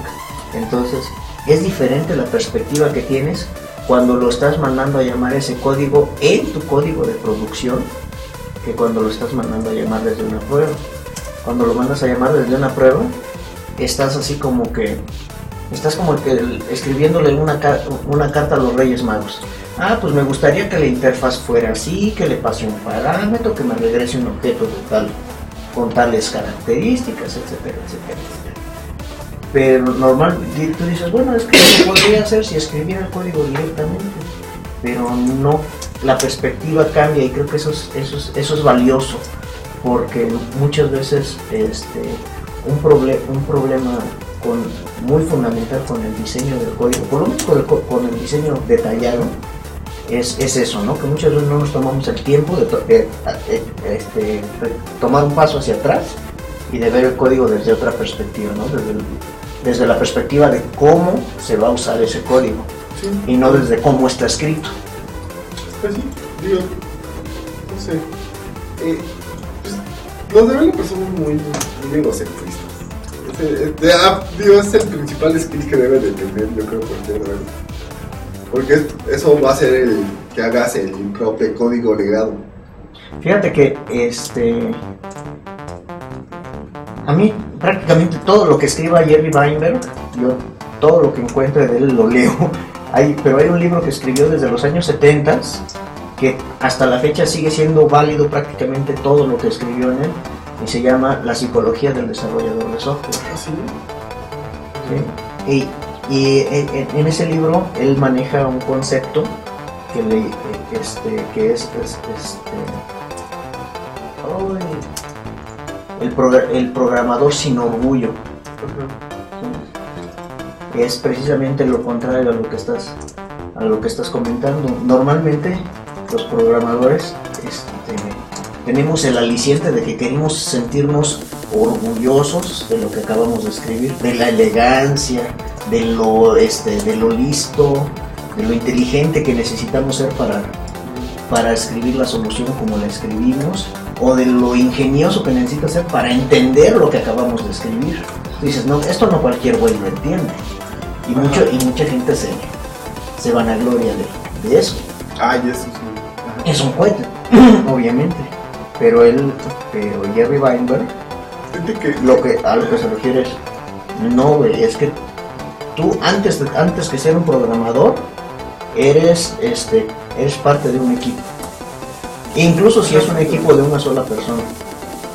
Pero antes que todo, si te pones en la mentalidad de que tú eres este, el shortstop, o eres el ala cerrada, o eres el delantero, o en la posición que tú, que tú quieras, este, tu manera de pensar cambia automáticamente. Ya no, ya no lo haces por tu lucimiento personal, sino por la este, por el éxito o el fracaso del equipo al que perteneces. Y a todos nos gusta estar en el equipo ganador. Entonces e- e- es, un concepto muy, muy importante. El, libro es interesantísimo, se los recomiendo a todos este, de, leer. Precisamente hace unos, hace unos días estaba tuiteando y poniendo algunos posts en Plus también sobre algunos libros que encontré en mi, en mi colección ya de libros viejitos. Y como algunos pues prácticamente los estoy regalando o incluso ya los tengo ahí listos para mandarlos a la recicladora porque pues son libros de tecnologías muy específicas que ya son obsoletas y que ya prácticamente no tienen ningún valor hoy en día esos libros. Pero hay otros libros como estos que prácticamente fueron escritos algunos al mismo tiempo de que prácticamente yo nací otros incluso antes y siguen Es que estando vigentes siguen estando vigentes Por ejemplo, sí, yo tengo uno de Action Script 4. Ajá. Voy, ¿a quién chingado se lo vendo, no? Ajá. No. O sea, ni, ni con mi iPad uno sale. Ajá, ahí salió el de, por ahí salió el de este ¿cómo se llama? Aprendiendo a programar Java en 24 horas, ¿no? Ah, en 21 días. En era, 21 ¿no? días, ándale. No, en 20, ahí- sí, lo no, sí, ya, ya. Está el de 24 24 horas. 24 horas, supuestamente es una hora al día, ¿no? Esa es la, Ya ves que-. Lo eres para el examen sí. para el día siguiente. Ah, sí, sí, ese del de Visual C++ en 21 días que fue una... Que es, es la peor inversión. Visual C++. Mira, Pues creo sí. que lo, lo mejor fueron los apéndices, el 1, 2. Pues mira, déjame decir que yo me compré. ¿Dónde está la de- diferencia del código? De editorial Anaya me compré uno de, de Visual Basic. Ajá, Que al menos para mi proyecto de la escuela, ajá. sí me sacó.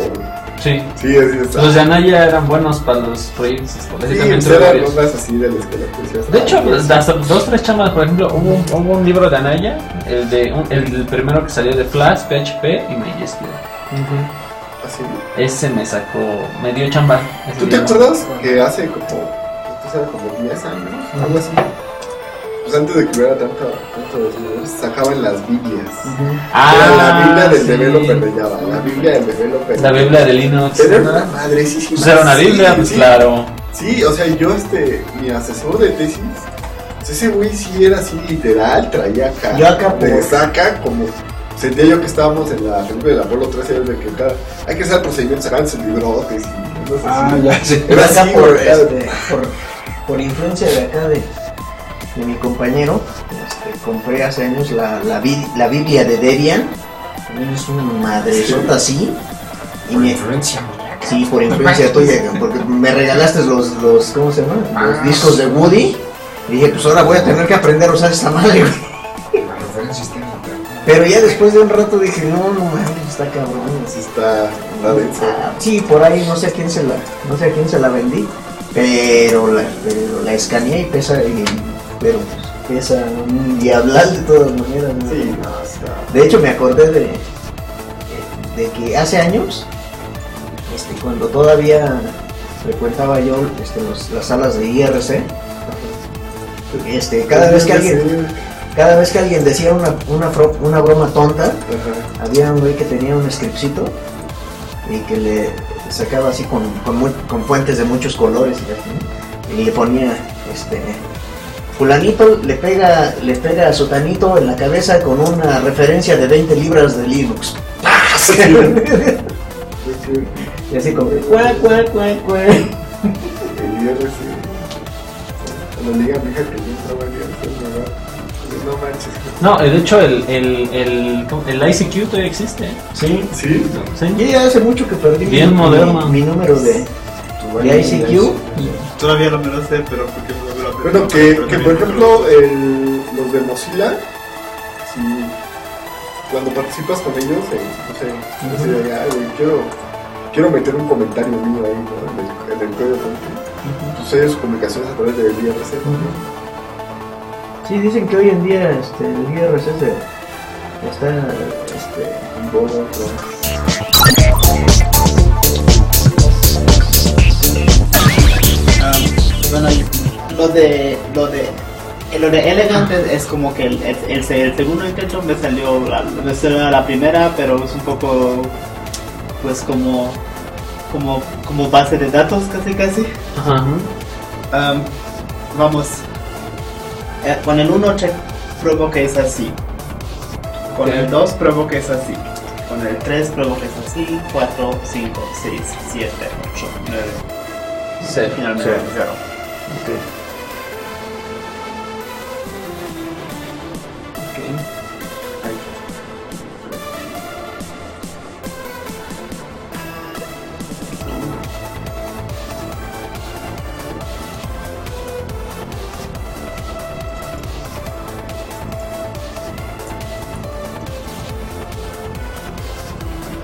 Y aquí en el, el pues es lo mismo. 1, 2, 3, 4, 5, 6, 7, 8. Los machas, ¿no? Sí, y aquí tengo una lista. 0, 1, 2, 2, 3, 4, 5, 6, 7, 8, 9. Ajá. Y simplemente de, de la lista sa- saco el número. Em, después en el segundo intento, pero no, no, no he llegado más, más allá, más allá, allá de, de las dos.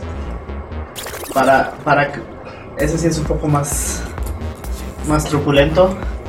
Para, para, para, el, para cada, cada número digo, digo si, si, si, si, tiene algo abajo, si está a la derecha, si está a la izquierda, si tiene algo, algo en la mitad. De nuevo, si está a la izquierda, si está a la derecha y si tiene algo abajo. Y después con, con eso estoy aquí llenando mi, mi string. Ok. Pero eso no... No te funcionó. Sí, sí me funcionó, pero no, no he llegado, no he llegado todavía, todavía muy lejos. Como que parece un poco más el más más el más elegante eso, pero con el código está mucho mucho mucho más difícil para leer. De hecho. Y a ver, córralo, mi no sé.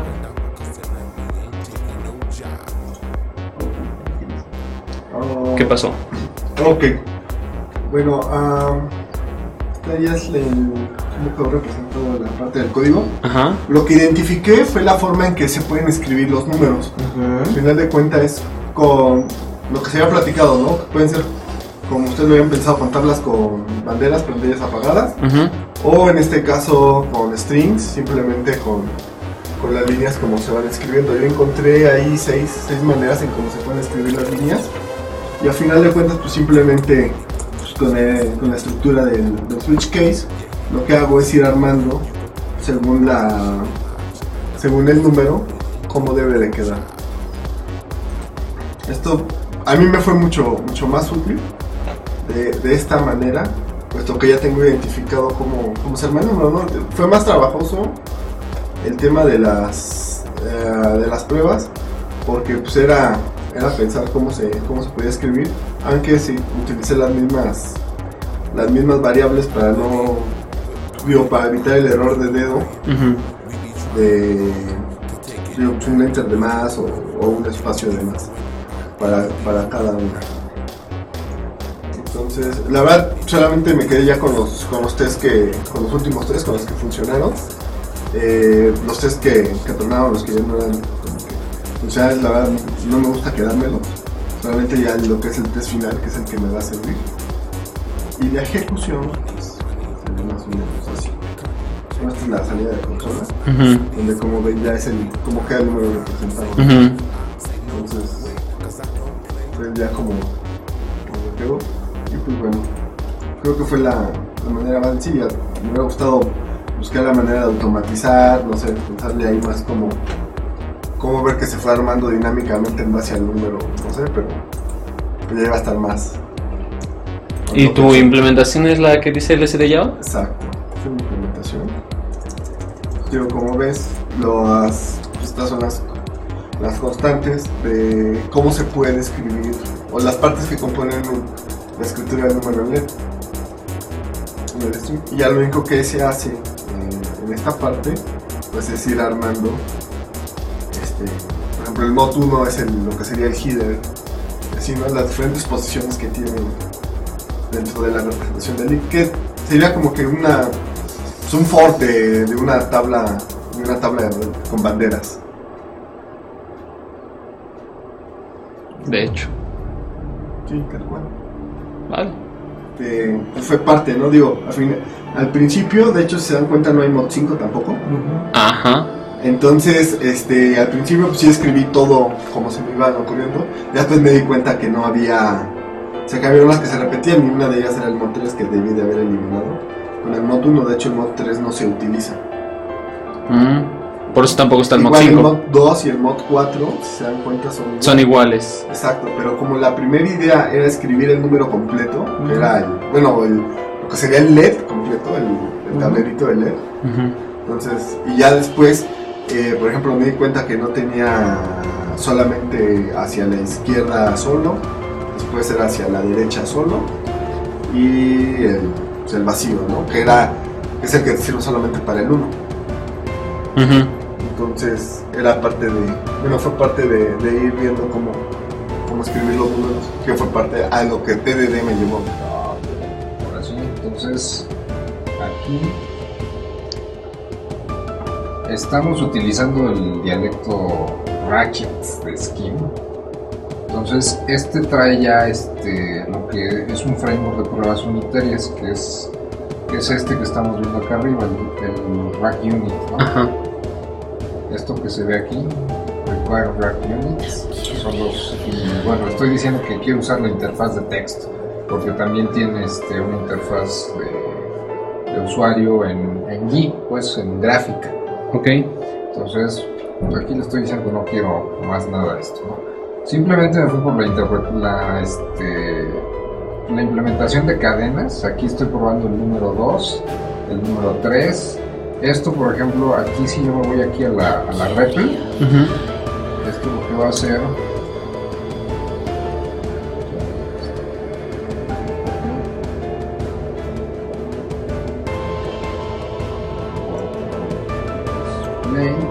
qué. Pues ahí está el 3, ¿no? Por ejemplo. Sí, ahí está el 3. Efectivamente, ahí se ve. Entonces, y aquí, este, pues bueno, lo que estoy haciendo aquí arriba, esta parte, pues bueno, aquí este, lo que estoy haciendo es que estoy declarando una test, una suite de pruebas unitarias Ajá. y me estoy yendo caso por caso. Aquí nada más agarré un caso de prueba, digamos un test fixture. Esto es la documentación aquí de la prueba. Primer fail, prueba no implementada Ok. tal cual. Y aquí lo que estoy haciendo pues es estoy as- asignando mis variables. Aquí estoy utilizando un estilo muy no es un estilo idiomático de Scheme. Esto, es- esto es un estilo este, imperativo procedural. Este, estoy haciendo asignación de variables, ¿no? Realmente este, no, no es tan idiomático de, de Scheme hacer esto. En Scheme, por lo general, se considera de hecho una mala práctica estar usando asignación de variables. Se prefiere utilizar este, una llamada a una función. Este, Sí, para que no haya estado. Exactamente, se prefiere utilizar este, un estilo más funcional. El dialecto Scheme de Lisp es de hecho, de hecho refuerza mucho el paradigma funcional. ¿no? A lo mejor no tanto como Closure, que sí, todavía más estricto Closure en ese aspecto, pero sí, este, sí bueno, digamos aquí, este, pues esto, estoy usando los setters, ¿no? Set. Aquí estoy checando que mis, mis valores estén, sean, este, pues digamos, los, los que estoy, los que estoy esperando, ¿no? Entonces, aquí, de hecho, de este lado, porque, de este lado, lo que puedo hacer es, por ejemplo, uno para, para ver lo, lo que estamos este, haciendo, este, pues, digamos, to- todos los, los números. Perdón que me, que me haya salido. Tantito, nada más es- voy a hacer un, una copia aquí, nada más una línea de, de código que tengo de lado. Aquí lo que, lo que hago, por ejemplo, le estoy diciendo aquí un. Quiero ver todos los. Este, mi función se llama num, flechita LSD. Entonces lo que voy a hacer es un simple ciclo for para que me ponga todos los números del 0 al 9 y cómo me los, me los muestra en la pantalla. Entonces esto lo que hace es que vamos a, a ver aquí como me, me- me puso desde el número 1, 2, 3, 4. Estoy usando el- la fuente, este, la grande, ¿no? Ajá. La fuente grandota y el código de producción de este de que está haciendo esto, pues realmente, pues aquí es prácticamente de risa. O sea, digo, este es un- Sí, sí. Este es.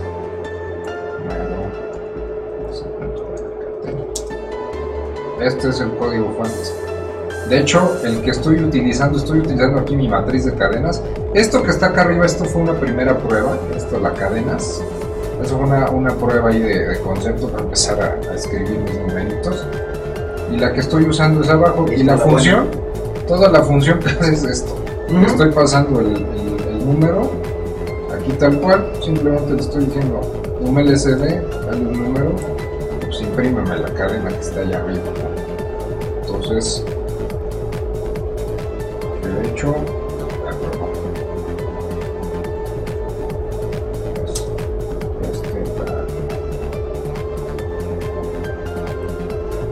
es esto, ¿no? aquí es- está, está la llamada. Está usando la función. Sí. No. LSD. Y, y bueno, este es pues, el que lo todo, ¿no? Pero aquí la función pues, es tu LCD, El número. bueno, tú el 2, ¿no? Y ahí está. Ahí te, te pone la cadena, entonces si quieres el display, Ah, display. realmente es Eso me encanta. display, De los dialectos de. De list. el list, de Que Liz. cada uno es diferente. Pero, pero son consistentes, ¿no? O sea. ¿Qué display, no? sí, 3, ¿no? Ahí está, 3. Sopas. Y pues bueno, digamos que yo me quedé con la.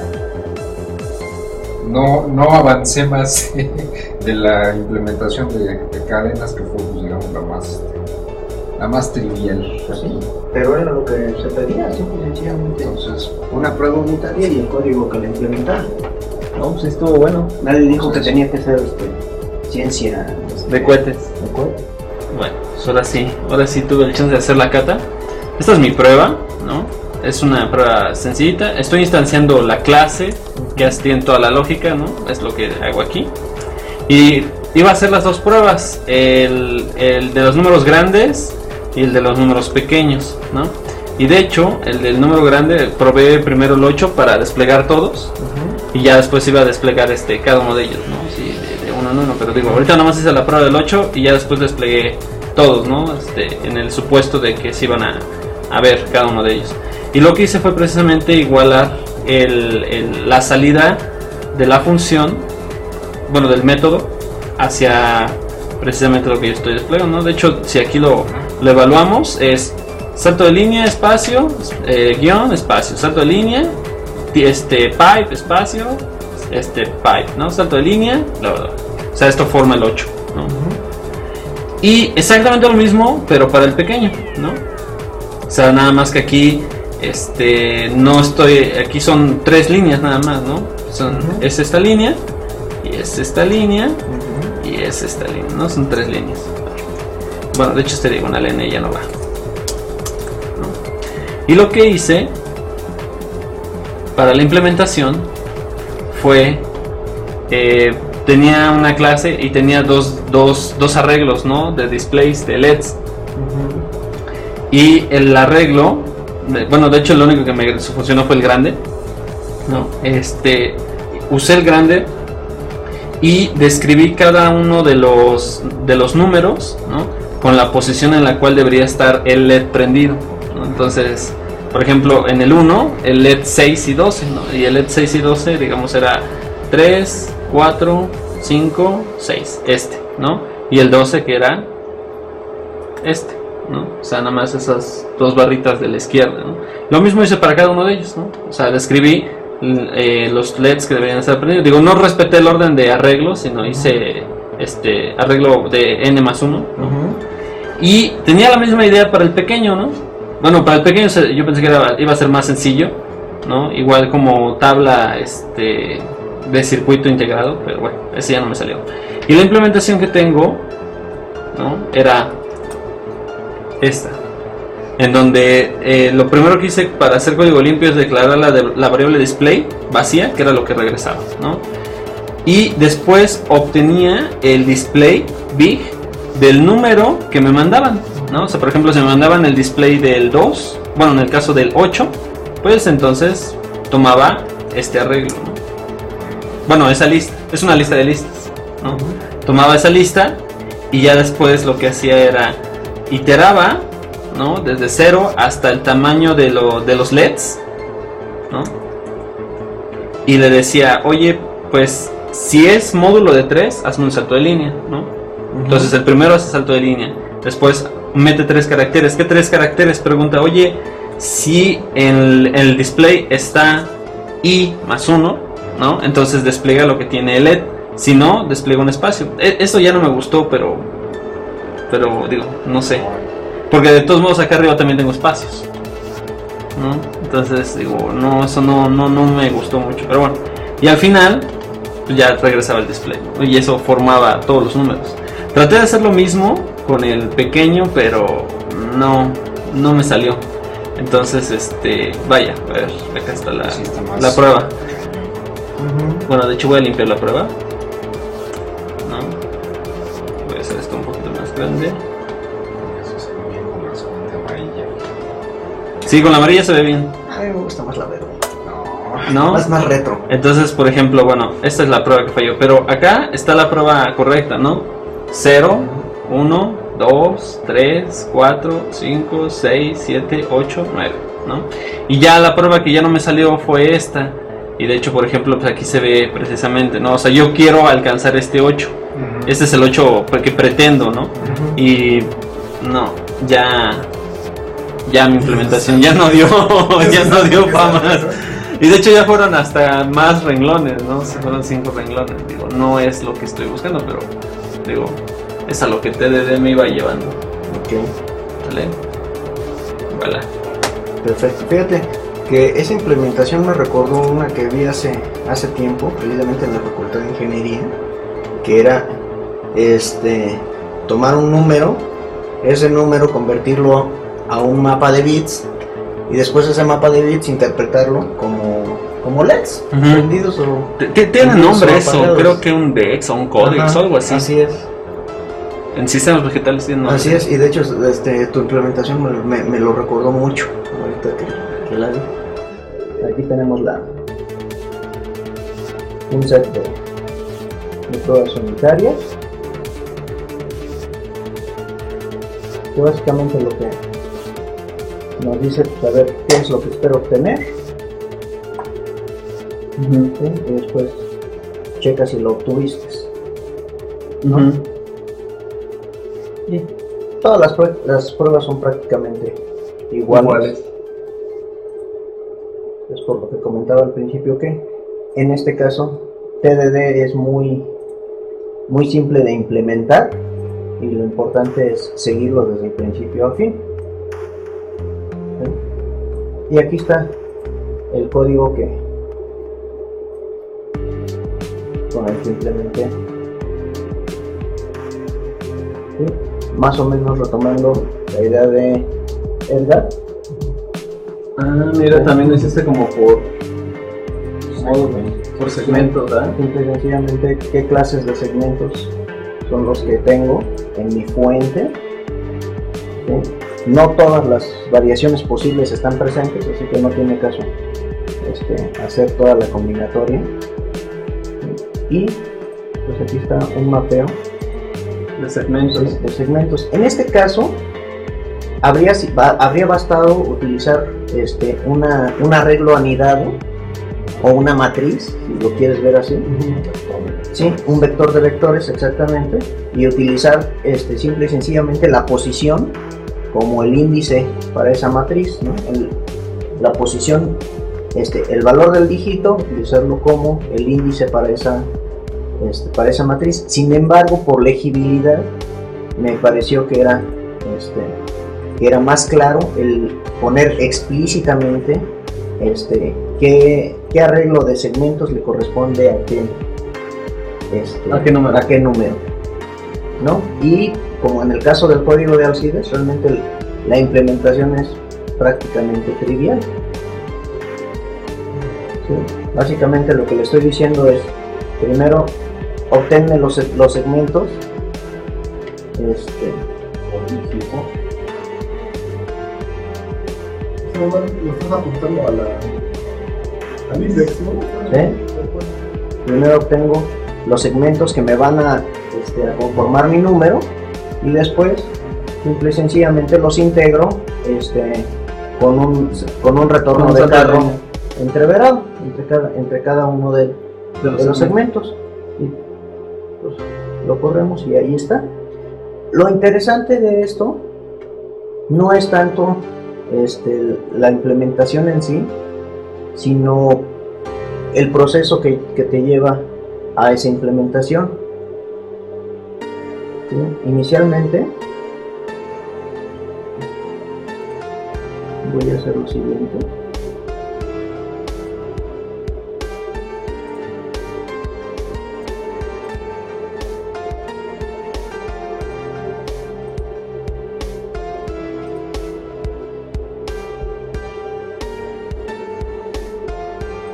Voy a definir mi primer test, que es este, mi definición del 1 y cómo espero yo obtener ese, ese 1. Inicialmente falla, me dice que no existe la, fun- la función LCD off. Y pues bueno, simple y sencillamente vamos a hacer pasar esa prueba.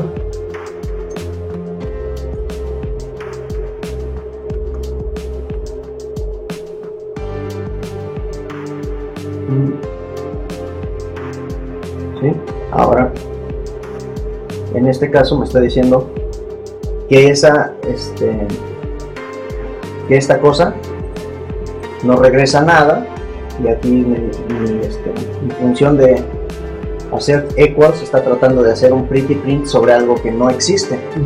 Ok.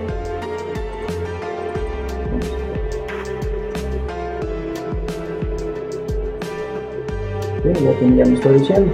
Estoy esperando un 1 en el SD, pero, Obtuviste lo que obtuve fue un vacío. Así que pues vamos a hacer la, este, lo mínimo indispensable para hacer que pase esa prueba, que es el código más naive que pueda haber.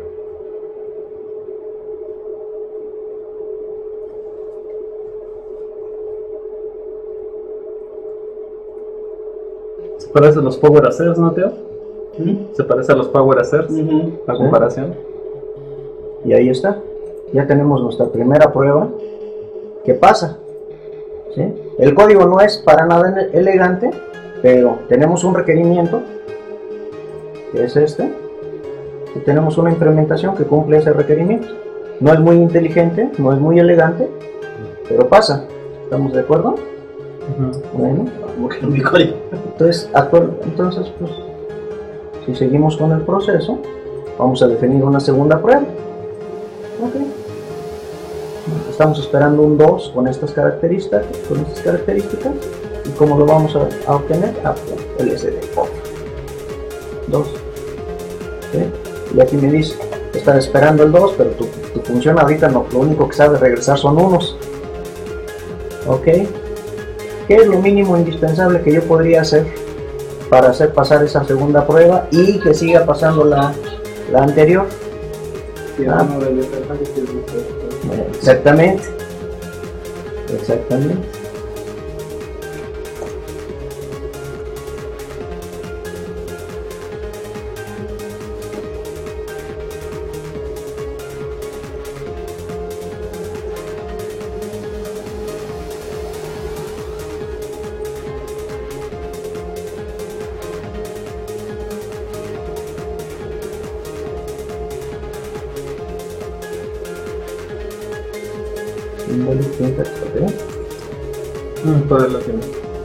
Por el último y el último no lleva. No lleva retorno. Ah, la comparación sí. claro. ¿Sale? Ok. Una vez más. Tengo dos requerimientos y tengo una implementación tonta, estúpida si ustedes gustan, pero lo pasa. ¿sí? Es decir, lo que está haciendo el proceso es que nos está llevando a escribir únicamente el código necesario para pasar el requerimiento que tenemos en este momento. No nos importa ni mañana ni pasado, nos importa el de ahorita. ¿Qué pasa cuando tengamos un tercer requerimiento? Bueno, en este caso, si seguimos haciendo lo mínimo indispensable, ¿qué es lo que pasaría aquí? Tendríamos aquí un el, ir, num, igual a 2, etcétera, etcétera. Pero estamos de acuerdo en que llega un momento en que no se puede soportar tanta estupidez. Claro. ¿no? Entonces vamos a cambiar esto. Vamos a cambiar esto. Vamos a definir esto.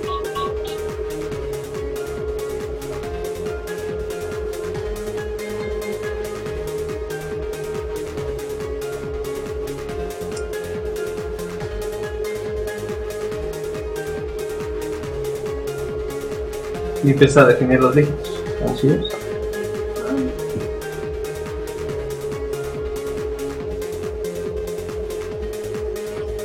Con su coma al final.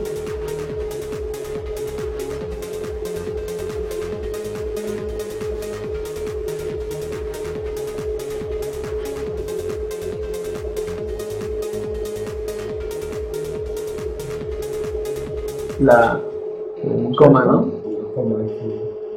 Del 2. Este, la coma de No. No, eso es sintaxis válido. Ah, ok. Sí, pero aquí te, aquí lo que tenemos que hacer es este, usar Ah, usar los, los dígitos. exactamente. En la posición del num. Sí, Aquí dice que no tengo definido el 3.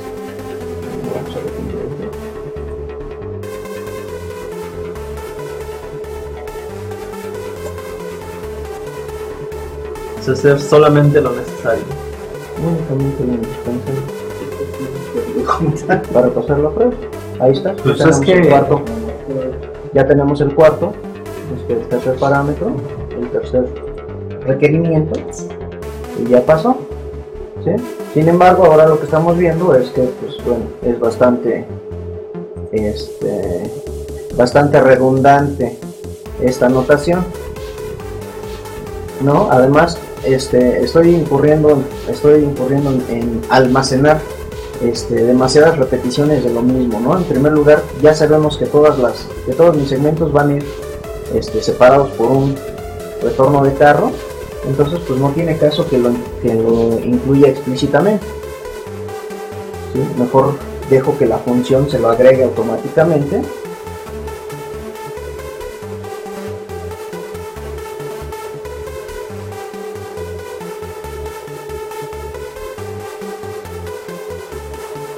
para empezar. Después,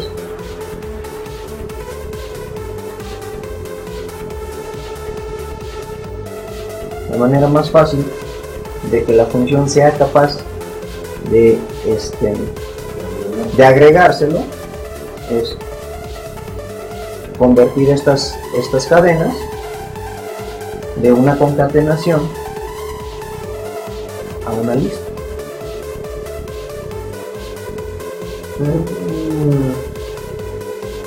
Y de hecho, el slash final lo puedo quitar porque en Python esto ya es una, una lista válida. Pues ahora vamos a agregar la definición que me hace falta. O sea que lo que hizo Teo en un principio sí estuvo bien.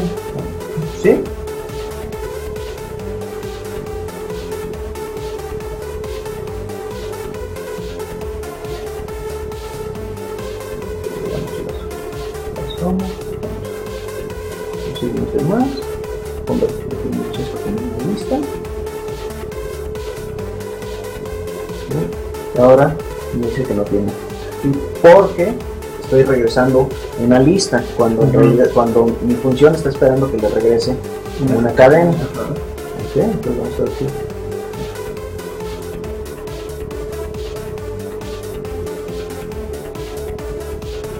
Y Entonces vamos a hacer lo que decíamos hace rato, ¿no? Vamos a intercalar retornos de carro entre cada uno de los de los segmentos definidos en mi lista. Ahí está. Y podemos seguir haciéndolo para todo el resto de, de las pruebas. Sin embargo, este, notamos que hay más dupli- du- duplicidades aquí. A ver. ¿Por qué ¿Para qué defino cada una de las cadenas literales n número de veces? Vamos a ponerle esto un nombre. Por ejemplo.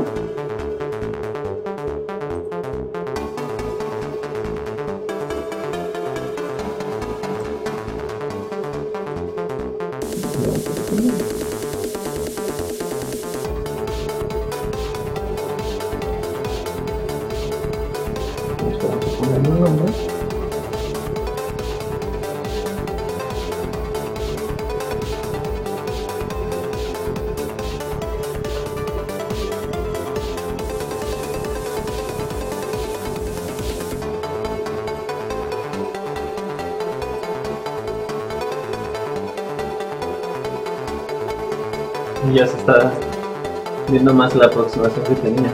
Sí, sigo checando de que mi, mi código siga, siga funcionando.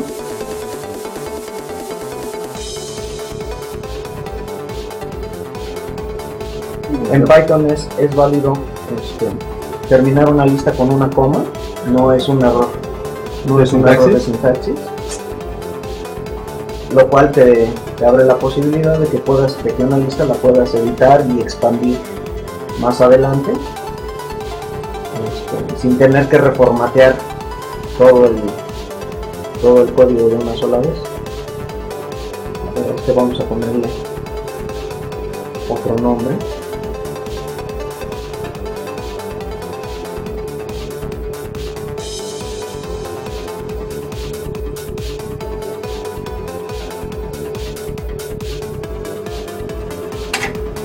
Vamos checando que mi co- que el código siga pasando Esto le vamos a poner. No sé si esto, ¿cómo se va a llamar?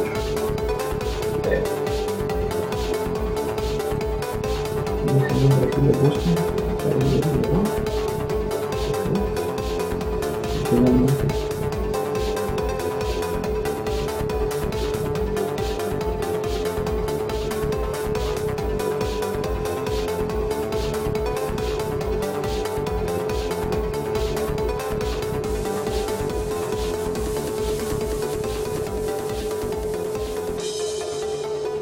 Siga funcionando. Vamos a reformatear esto de tal manera que sea más fácil de seguirle la pista.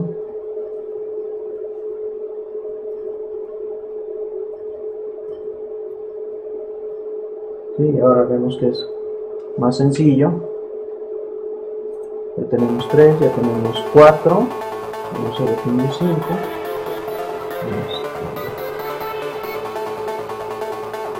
Sí, nos dice que, que 5 no existe.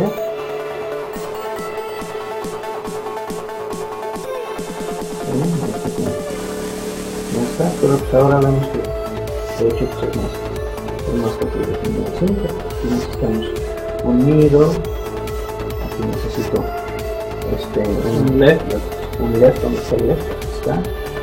Un necesito un nido.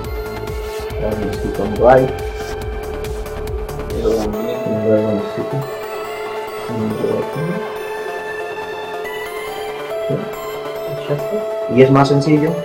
Y ahora ya no necesito hacer tanto copy paste como hice anteriormente. Y con esto terminamos, y con esto podemos terminar de definir todo nuestro mapa. Este, y es más o menos lo que hice aquí.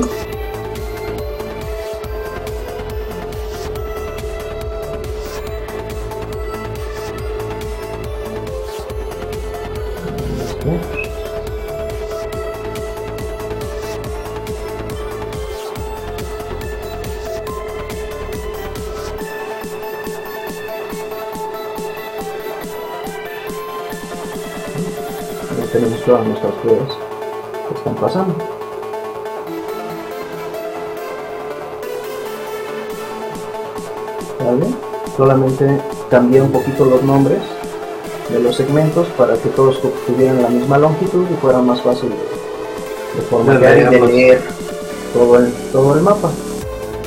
Ahora teniendo, en esta, teniendo de esta for- forma el código, es más fácil ver cómo se puede implementar la segunda parte de la cata que ya no alcanzamos a, A ver, a ver en, en este... ¿qué era que tú pusieras un número cualquiera y te lo ¿Qué pasara te parece? todo?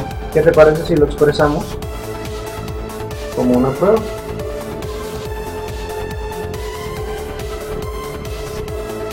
Mi siguiente requerimiento para este dojo o para esta carta es el siguiente.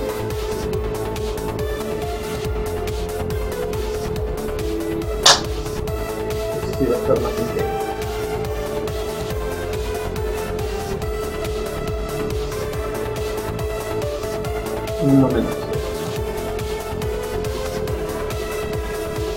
Ese va a estar más cabrón. Este es mi, sigui- este es mi siguiente requerimiento. Aquí tenemos una prueba que falla. Y vamos a ver. No. ¿tú crees que eso está rápido?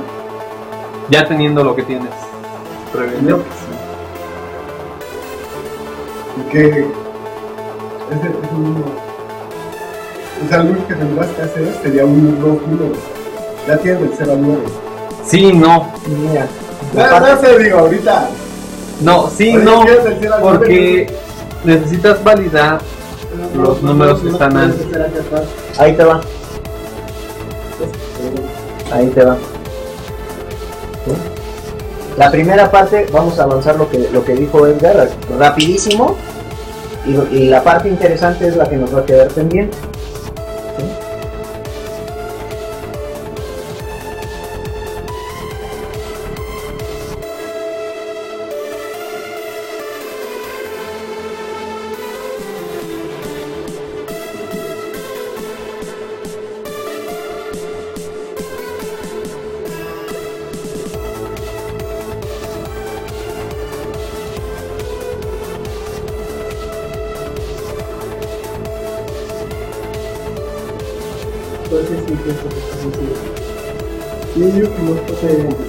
A lo mejor, eh, digo, pintar los números, sí los puedes pintar porque si ya pintas del 0 al 9. ¿Sí? Lo único sería hacer un arreglo donde vas a ir, pin- pin- donde vas a ir poniendo esas, esas impresiones, esas Ok. representaciones. Aquí, me, aquí, ¿Me explico? sí, sí. No me lo voy a decir.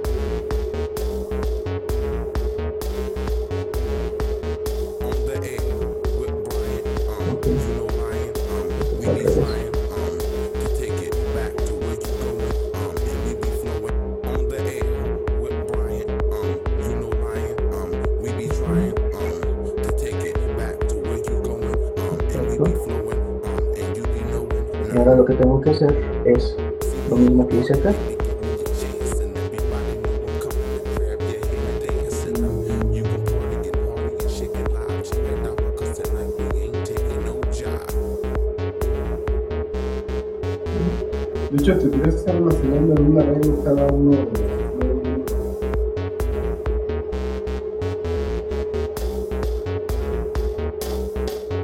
Ah, ok. Aquí el problema es que estoy tratando de indexar sobre nombre, no sobre No, está mal. Y ahora, vean lo que tenemos. Estoy esperando 10 y estoy obteniendo 1-0. Tien- Es parecido, pero no es Eso lo es lo que mismo. voy. Eh, eh, pues es que, ¿cómo lo Ah, pones? ah. Es- es- ¿Sí? Y aquí lo dejamos. ¿Cómo ven? sí. Y, la, y una variación, no es una tercera parte, es simple y sencillamente una variación de, de- de- de esta cata. Es, ok, ya puedes, implemen- ya puedes imprimir números de cualquier longitud en, en su representación LCD. Ahora permite este permite que seleccionen, que, se- que se- que sea seleccionable la fuente que vas a usar, la fuente grande, la fuente chiquita. Ah, sí, nunca acabamos. O sea, puedes, Después letras, después números. puedes in- introducir tantas Después variaciones como sea. Sí, ¿no? Pero como comentábamos hace rato, realmente Exacto. este, el- la idea no es este, echarte un clavado al rabbit hole. La, la idea es este, aprender, aprender una cata y después perfeccionarla. ¿Sí? A ver, ahorita hice una serie, de, una serie de pruebas que me llevaron a un resultado. ¿Qué pasa si varío el orden o las pruebas específicas que estoy haciendo? Si, ¿Qué tal si, si hago otra prueba primero? ¿Sí? ¿Qué tal si primero empiezo desmenuzando, no sé, a lo mejor desmenuzando un número en sus, en sus dígitos que lo componen? No sé, se me, se me ocurre. ¿Sí? Y obtener cuál es la secuencia de pruebas ideal para, la para mi solución. Checar que, que mi código esté bien factorizado, que sea legible, que esté bien indentado y que en todo momento mis pruebas estén pasando al 100%. ¿Sí? Ese es el proceso que conlleva la cata una vez que ya resolviste el problema. La resolución del problema es la parte fácil. ¿sí? Entre comillas.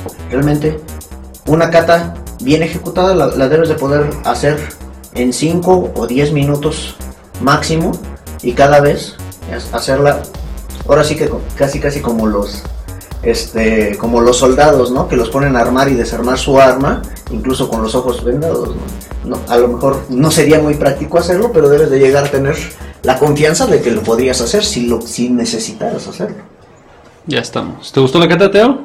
Está muy bien. ¿Sí te gustó? Sí. ¿Acá, Edgar? Ah, sí. ¿Eh? ¿Alcides? Bueno, Sí, no, con, con, Has- con Haskell, con este. Con Skim. Con Steam. Con Steam. Bastante, bastante bueno.